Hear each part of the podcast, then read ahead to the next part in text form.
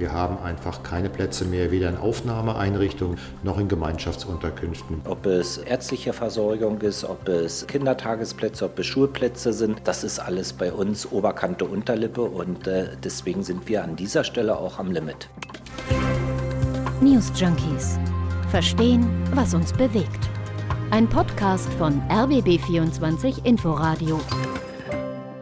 Herzlich willkommen zu einer neuen Folge bei den News Junkies. In dieser Woche mit Lisa Splanemann und Henrike Möller. Ja, uns haben diese Zahlen ganz schön erstaunt, müssen wir zugeben. In diesem Jahr 2022 werden voraussichtlich mehr Geflüchtete nach Deutschland kommen als 2015, also dem Jahr der sogenannten Flüchtlingskrise. Das schätzt die OECD, die Organisation für wirtschaftliche Zusammenarbeit und Entwicklung. Gut eine Million Ukrainer sind inzwischen nach Deutschland gekommen. Dazu kommen dann noch etwa 800.000 Geflüchtete aus anderen Ländern. Und die Kommunen warnen schon jetzt, sie sind überlastet. Sie brauchen Unterstützung von Bund und Ländern. Viele Unterkünfte können nicht mehr genügend Plätze anbieten. Und in den Wintermonaten könnte sich die Lage sogar weiter zuspitzen, warnen Experten. Da könnten noch mehr Menschen die Ukraine verlassen, weil die Versorgungssicherheit dort nicht mehr gewährleistet ist. Wohnung heizen, fließendes Wasser, das könnte schwierig werden. Auf dem Flüchtlingsgipfel heute in Berlin wurden die Herausforderungen thematisiert. Wo liegen die großen Probleme? Wie sehen Lösungsansätze aus? Mit diesen Fragen beschäftigen wir uns heute in der aktuellen Folge. Wir erleben in Europa die größte Fluchtbewegung seit dem Zweiten Weltkrieg. So beschreibt das Bundesinnenministerium die derzeitige Lage. Und heute in Berlin hat der sogenannte Flüchtlingsgipfel stattgefunden. Da wurden die derzeitigen Herausforderungen thematisiert und Bundesinnenministerin Nancy Faeser hat da mit den Ländern und mit den Kommunen über die derzeitige Situation hier bei uns in Deutschland gesprochen. Was bei diesem Treffen rausgekommen ist, darauf werden wir dann nachher auch noch mal genauer zu sprechen kommen. Wir wollen aber auf jeden Fall den Gipfel heute zum Anlass nehmen, um über die derzeitige Lage in Deutschland insgesamt zu sprechen. Viele Geflüchtete kommen aktuell nach Deutschland. Dazu gehört auch die junge Journalistin Nassima. Und unsere Kollegin Oda Tischewski, die war zu Besuch in einem Flüchtlingsheim in Berlin und dort hat sie mit Nassima gesprochen. Nassima lebt seit knapp einem Jahr in der Berliner Unterkunft. Ich äh, hatte gerne bleiben in Deutschland mit meiner Familie und ich bekomme Papier von Weißarbeiten und wir haben selbst Wohnung. Alle, das ist meine Dream. Für die Geflüchteten ist die Situation alles andere als einfach. Oft wissen die Menschen wie Masima nicht, wo sie unterkommen, ob und wie lange sie in Deutschland bleiben können. Ja, und ganz besonders problematisch ist zurzeit, dass die Kapazitäten anscheinend nicht ausreichen. Schon jetzt warnen nämlich einige Stellen davor, dass sie keine weiteren Geflüchteten mehr aufnehmen können. Das berichtet auch Sascha Langenbach vom Landesamt für Flüchtlingsangelegenheiten. Ehrlich gesagt ist es so, dass wir jetzt im Herbst wirklich an das Ende der Fahnenstange geraten. Wir haben einfach keine Plätze mehr, weder in Aufnahmeeinrichtungen noch in Gemeinschaftsunterkünften wie hier Marie Schleihaus. Also man kann auf jeden Fall sagen, die Lage ist prekär. Wo da die Probleme konkret liegen, darüber sprechen wir dann auch später nochmal ausführlich. Schauen wir jetzt erstmal auf die Zahlen, um die Situation mal etwas besser einordnen zu können. Durch den Krieg in der Ukraine kommen ja zurzeit besonders viele ukrainische Geflüchtete hier zu uns nach Deutschland. Mehr als eine Million geflüchteter Ukraine sind inzwischen in Deutschland angekommen, wie die Zahlen zeigen. Ein Großteil davon sind Frauen und Kinder. Wichtig an dieser Stelle ist zu sagen, dass diese Zahlen Richtwerte sind. Also wir haben vorhin mit einem Migrationsexperten sprechen können, mit Markus Engler vom Deutschen Zentrum für Integrations- und Migrationsforschung. Und der hat gesagt, also diese Zahl sei sehr dynamisch, weil manche von diesen registrierten Geflüchteten auch bereits wieder zurück in ihre Heimat gegangen sind. Also das ist ein sehr dynamisches Geschehen und diese Zahlen sind auch nicht so ganz, ähm, ja, ganz verlässlich. Man muss aber auf jeden Fall sagen, das ist durchaus eine beachtliche Zahl. Und viele vergleichen die Situation auch schon mit denen aus den Jahren von 2015 und 16. Und wenn man wirklich nur auf die reinen Zahlen schaut und sich das rechnerisch anguckt, dann sieht man, wenn man jetzt die Geflüchteten von diesem Jahr insgesamt zusammenrechnet, die Anzahl, dann gehen die Analysten davon aus, dass wir schon jetzt mit dem Wert auf einem ähnlichen Niveau von 2015, 2016 liegen. Und diese Erkenntnis, müssen wir auch sagen, hat uns heute bei der Recherche doch relativ erstaunt. Ja, auf jeden Fall. Also natürlich ist das diesmal eine ganz andere Ausgangslage. Mhm. Ein Großteil der Geflüchteten kommt ja zurzeit aus der Ukraine, aber es kommen auch viele aus Syrien, Afghanistan oder dem Irak. Ja, und die Geflüchteten aus diesen Ländern kommen häufig über die sogenannte Balkanroute. Die Bundesinnenministerin Nancy Faeser hat heute Morgen vor dem Flüchtlingsgipfel im MoMA gesagt, dass ihr diese Entwicklungen Sorge bereiten. Da werde ich heute mit den Kommunen auch äh, mein europäisches Engagement darlegen, was wir tun, um dort auch zu begrenzen. Momentan kommen mehr Menschen über die Balkanroute nach Europa als jetzt im Vergleich zu den letzten Jahren. Diese Entwicklungen sind aber nicht wirklich überraschend, sagt der Migrationsforscher Markus Engler. Das sei Corona-bedingt erklärbar. Also einmal, wenn wir jetzt vergleichen mit den letzten beiden Jahren, ich meine, das waren Jahre, ähm, die von ähm, Corona-Pandemie geprägt waren, wo wir sehr niedrige ähm, Zahlen von, von Asylanträgen, von Wanderungsbewegungen insgesamt hatten, eben aufgrund der, der Beschränkungen, die mit, mit der Covid-Pandemie in vielen Ländern einhergegangen sind. Also insofern ist es nicht überraschend, dass die Zahlen vergleichen gegenüber ähm, den letzten beiden Jahren. Wenn wir das im längerfristigen, äh, längerfristige Perspektive anschauen, sehen wir da eigentlich keine in den Daten bis jetzt keine sozusagen sehr auffälligen Entwicklungen. Und da kommt dann noch eine weitere Entwicklung hinzu. Momentan handelt es sich nämlich auch um einen saisonalen Effekt, sagt der Experte. Die Menschen fliehen noch vor den Wintermonaten, weil dann die Routen im Winter umso schwieriger zu bewältigen sind. So schätzt der Experte die aktuelle Entwicklung ein. Jetzt haben wir die Fakten mal grob umrissen, also wie viele Geflüchtete in den letzten Monaten nach Deutschland gekommen sind und woher. Aber wie werden die Geflüchteten überhaupt in Deutschland verteilt? Also wie wird geregelt, wer wie viele aufnimmt? Die Verteilung erfolgt über den sogenannten Königsteiner Schlüssel. Und dieser Königsteiner Schlüssel, der hat zwei wesentliche Komponenten. Das wären die Steuereinnahmen und die Einwohnerzahl. Also die bestimmen am Ende, vereinfacht gesagt, wie viele Flüchtlinge ein Bundesland am Ende aufnehmen muss. Fühlt sich aber ein Land überfordert, kann es sich aus der Aufnahme auch abmelden. Und das haben in diesem Jahr auch schon zwölf von 16 Bundesländern gemacht. Das ist echt eine hohe Zahl, weil sie nachweislich mehr Menschen aufgenommen haben, als sie das nach dem Königsteiner Schlüssel hätten tun müssen. Also wenn man das so hört, dann klingt das jetzt eigentlich auch erstmal nach einer sehr gerechten Verteilung. Reiche, bevölkerungsstarke Bundesländer nehmen mehr auf als die, die finanziell schlechter dastehen. Jetzt ist das Problem aber, dass dieser Verteilungsschlüssel in der Praxis gar nicht so wirklich funktioniert. Das hat Gerd Landsberg bei den Kollegen von BR2 gesagt. Er ist der Hauptgeschäftsführer des Deutschen Städte- und Gemeindebundes und der vertritt die Interessen der deutschen Städte und Gemeinden. Die Vertriebenen aus der Ukraine haben ja einen Sonderstatus äh, nach dieser EU-Richtlinie. Die können sich frei bewegen. Die müssen sich übrigens auch gar nicht registrieren lassen. Und die gehen natürlich gerne dorthin, wo schon die anderen sind oder wo sie ankommen. Das sind diese Zentren in Berlin, in Hannover, Laatzen, in Brandenburg. Und der Hintergedanke ist, dass sie ja schnell wieder zurück wollen. Insofern ist das schon eine besondere Gruppe und das zu steuern ist schwierig. Man kann es eigentlich nur steuern, wenn man die Menschen überzeugt und sagt, also ihr habt vielleicht einen besseren Aufenthalt für euch selbst und eure Kinder, wenn ihr zum Beispiel auch in den ländlichen Raum nach Bayern oder nach Rheinland-Pfalz oder Baden-Württemberg geht. Das ist nicht ganz einfach, aber das bleibt eine wichtige Herausforderung. Ein bisschen gerechtere Verteilung ist unverzichtbar.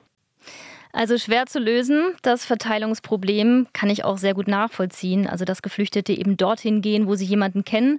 Wenn man schon fremd ist im Land, dann will man sich dort wenigstens so wenig einsam wie nur irgendwie möglich fühlen. Das hat aber eben zur Folge, dass viele Städte in Deutschland am Limit sind. Die Berliner Integrationssenatorin Katja Kipping hat zum Beispiel gesagt, dass bei uns hier in Berlin nur noch 200 Aufnahmeplätze frei sind. Dabei ist dieses Volumen aufgestockt worden. In letzter Zeit 6000 neue Plätze sind geschaffen worden. Also die Gesamtzahl ist mit 27.700 Plätzen so hoch wie noch nie. Und trotzdem sei die Situation enorm schwierig, sagt Kipping.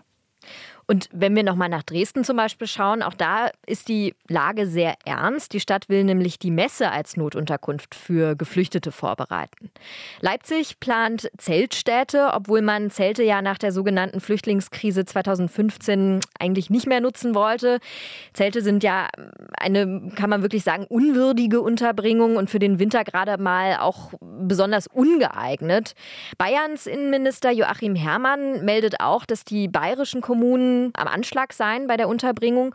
Und die Zugangszahlen nach Bayern lägen in diesem Jahr mit weit mehr als 200.000 Personen bereits über dem Niveau von 2016.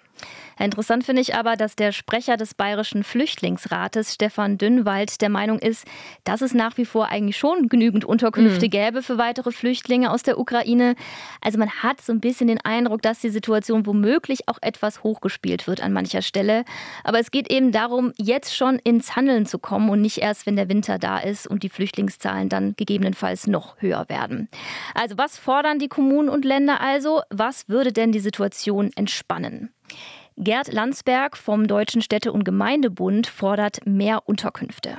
Das zeigt sich daran, dass wir im großen Umfang schon jetzt unterschiedliche Belegungsmöglichkeiten wie Jugendherbergen, Hotels, teilweise auch Turn- oder Messehallen nutzen müssen, damit die Menschen ein Dach über dem Kopf haben. Und Innenministerin Nancy Faeser hat auf diese Forderung sogar schon reagiert. Schon vor dem Flüchtlingsgipfel, nämlich heute Morgen im ARD MoMA. Die Kommunen tragen die Hauptlast. Und deswegen will ich vor allen Dingen schauen, wie können wir die Kommunen von Bundesseite heute noch mal mit Immobilien unterstützen. Und mehr Geld hat die Innenministerin auch versprochen. Haben wir immer gesagt, dass wir im November eine zweite Runde machen. Ähm, da gibt es ja eine feste Zusage von Bundeskanzler Olaf Scholz und auch vom Finanzminister Christian Lindner, dass Anfang ähm, November werden wir uns zusammensetzen und schauen, was sind jetzt die tatsächlichen Kosten, wo kann der Bund noch unterstützen.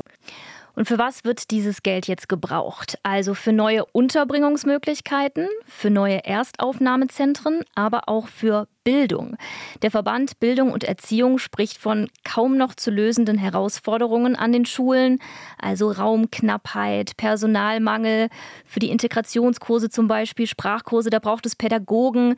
Darüber hinaus fehlt es an Sozialarbeitern, an Psychologen, um auch die Traumata anzugehen, die einige geflüchtete Kinder erlebt haben. Der ehemalige Bürgermeister von Cottbus, Holger Kelch, der fasst das hier nochmal schön zusammen, für was die Kommunen und Gemeinden das Geld alles brauchen. Hier geht es nicht um die Wohnunterkunft, sondern alles das, was auch für eine Betreuung von Menschen zu tun hat, ob es ärztliche Versorgung ist, ob es Kindertagesplätze, ob es Schulplätze sind. Das ist alles bei uns Oberkante Unterlippe und äh, deswegen sind wir an dieser Stelle auch am Limit. Und was die Kommunen und Gemeinden noch berichten, ist, dass sie nicht wirklich planen können, also keine Planungssicherheit haben. Natürlich kann keiner wissen, wie viele Geflüchtete schlussendlich kommen werden, aber wenn sie etwas genauer kalkulieren können, also etwas genauer wüssten, wie zum Beispiel, wie viel Geld sie bekommen werden vom Bund, welche maximalen Aufnahmekapazitäten von ihnen erwartet werden, dann könnten sie sich auch besser vorbereiten. Die Situation sieht so aus, dass wir zum Vergleich zum Beginn des Jahres die Aufnahme soll mehrmals erhöht bekommen haben vom zuständigen Landesministerium. Und wir haben jetzt achtmal so viel Kapazitäten geschaffen, wie wir zum Jahresbeginn hatten. Das war Stefan Bichari, Sozialdezernent im Kreis Dahme-Spreewald in Brandenburg. Nancy Faeser hat im MoMA signalisiert, dass sie das Thema auf jeden Fall auf dem Schirm hat. Es geht den Kommunen natürlich auch um Planbarkeit. Das heißt, ich werde heute auch noch mal anbieten, dass wir sehr regelmäßig informieren, wie die Lage ist. Ja, einen letzten Kritikpunkt will ich noch kurz ansprechen. Und dann machen wir diesen Sack auch zu, würde ich sagen. Er kommt von Gerd Landsberg vom Deutschen Städte- und Gemeindebund. Wichtig wäre vor allen Dingen bei den Vertriebenen aus der Ukraine, dass wir deren Berufsabschlüsse viel schneller anerkennen. Wir haben überall Fachkräftemangel. Häufig sind die Leute gut ausgebildet und könnten dann auch schneller in ihrem früheren Beruf arbeiten. Ich weiß, dass das nicht so ganz einfach geht, wie ich es jetzt formuliere, aber unsere Anstrengungen in diesem Bereich, die Integration zu beschleunigen, die muss dazugehören. Das ist für die Menschen gut, aber es ist auch für uns gut, weil es eben viele Fachkräfte auch sind. Ja, die schöne deutsche Bürokratie. Jetzt haben wir also über die ganzen Probleme gesprochen. Wie will die Politik jetzt diese Herausforderungen angehen? Darum ging es heute Vormittag beim Flüchtlingsgipfel in Berlin. Und über einige Lösungsansätze haben wir ja eben schon gesprochen. Die Bundesinnenministerin hat mehr Geld in Aussicht gestellt, hat auch schon angedeutet, dass vom Bund Immobilien zur Verfügung gestellt werden sollen. Und da wurde es dann mittags etwas konkreter. Es geht nämlich jetzt um 56 Gebäude, die dann künftig zur Verfügung gestellt werden als Unterbringung für Geflüchtete. Das sind 4000 weitere Plätze. Ja, das ist jetzt nicht unbedingt zu viel. 4000 mhm. Plätze muss man sagen, wenn man bedenkt, dass ja allein in den letzten Monaten gut eine Million Menschen aus der Ukraine nach Deutschland geflohen ist. Ja, hast du vollkommen recht. Man muss aber auch sagen, es gibt zusätzlich noch organisatorische Hilfen, die angeboten werden oder hochgeschraubt werden. Also zum Beispiel hat die Innenministerin auch weitere Unterstützung vom Technischen Hilfswerk zugesichert. Wir werden gemeinsam mit unseren europäischen Partnern weiter sehr intensiv in der Ukraine den Bau winterfester Unterkünfte unterstützen, ein ganz wesentlicher Aspekt gerade dieser Tage. Also wir haben jetzt den Status quo umrissen, außerdem was die Bundesregierung plant, um Kommunen und Länder in der jetzigen Flüchtlingssituation zu entlasten. Was jetzt noch fehlt, ist eine professionelle Einschätzung. Also reichen diese Maßnahmen oder müssen wir uns Sorgen machen Richtung Winter, also dass die Situation noch prekärer werden könnte. Das haben wir den Fluchtexperten Markus Engler gefragt vom Deutschen Zentrum für Integrations- und Migrationsforschung bin schon zuversichtlich, dass Bund, Länder und Kommunen in Deutschland ausreichend Ressourcen haben, um, um die Flüchtlinge, die jetzt bei uns sind und sicher auch noch einige mehr unterzubringen. Also angenommen, es würde nochmal eine Million Menschen zu uns kommen, was wir leider nicht ausschließen können, dann glaube ich, würde sowohl die politische Debatte als auch die Aufnahmekapazitäten in den, in den, in den Kommunen wirklich ähm, überstrapaziert werden. Und ich glaube, dann müssen wir wirklich über europäische Lösungen sprechen. Ähm, bei den Ukrainern, Ukrainerinnen ist es ja so, dass sie selber komplett frei äh, entscheiden können, wo sie hingehen in, zwischen den Staaten. Und wir haben jetzt eine sehr hohe Konzentration auf einige wenige Staaten, zum Beispiel Deutschland und Polen. Also wenn wir dann nochmal eine, eine, eine, eine sehr hohe ähm, Zuzug von neuen Geflüchteten aus der Ukraine bekommen sollten, finde ich, dann brauchen wir auf europäischer äh, Ebene ja eine andere Herangehensweise und auch eine, eine, andere Verantwortungsteilung. Da müssen auch Staaten, die das jetzt bisher ablehnen, auch Flüchtlinge aus der Ukraine irgendwie aufnehmen. Eine europäische Lösung fordern auch einige deutsche Politiker aus FDP und CSU zum Beispiel. Aber die Gespräche in dem Zusammenhang gestalten sich dann doch sehr, sehr schwierig, sagt Markus Engler. Ich fordere so eine stärkere Verantwortungsteilung, wohl wissend, dass die allermeisten Regierungen das nicht wollen. Also wir haben in der Vergangenheit ja gesehen, das war auch eine Erkenntnis sozusagen der Politik aus 2015, dass man sich eben auf keine Regeln einigen konnten, auf keine Regel der Verantwortungsteilung, auch der Umverteilung von Geflüchteten. Und ähm, der Konsens dann eben blieb zwischen den Regierungen letztlich die Außengrenzen vor allen Dingen abzuschotten, auch mit sehr fragwürdigen ähm, Maßnahmen. Prognosen zu treffen, ob wir hier eine politische ähm, Einigung bekommen können, finde ich auch äußerst schwierig. Wie gesagt, bei Flüchtlingen aus Afghanistan, Syrien und so weiter, da scheint es mir fast unmöglich. Da sind seit Jahren die politischen ähm, Linien verhärtet. Wir haben jetzt ja auch in Italien nochmal eine andere Regierung, in Schweden noch eine rechts, rechte Regierung. Ähm, also die Vorzeichen stehen nicht gut. Ja, Lisa, mit welchem Eindruck gehst du aus dieser Folge raus? Also vielleicht so ein bisschen ambivalente Gefühle. Auf der einen Seite habe ich den Eindruck, da ist jetzt schnell reagiert worden, frühzeitig, möglicherweise rechtzeitig reagiert worden. Die Kommunen, Gemeinden, Länder, der Bund, alle konnten heute ihre Sorgen äußern bei dem Flüchtlingsgipfel. Und ich glaube, da sind auch schon einige Lösungsansätze gefunden worden, die auch helfen werden, gerade mit Blick auf die kommenden Wintermonate. Ich würde auch sagen, wir beenden den Podcast auf einer positiven Note. Also äh, die OECD hat ja auch gesagt, sie hat den Eindruck, dass Deutschland die aktuelle Flüchtlingssituation viel besser im Griff hat als noch 2015. Und daran halten wir uns jetzt fest. News Junkies. Verstehen, was uns bewegt. Ein Podcast von RBB24 Inforadio. Wir lieben das Warum.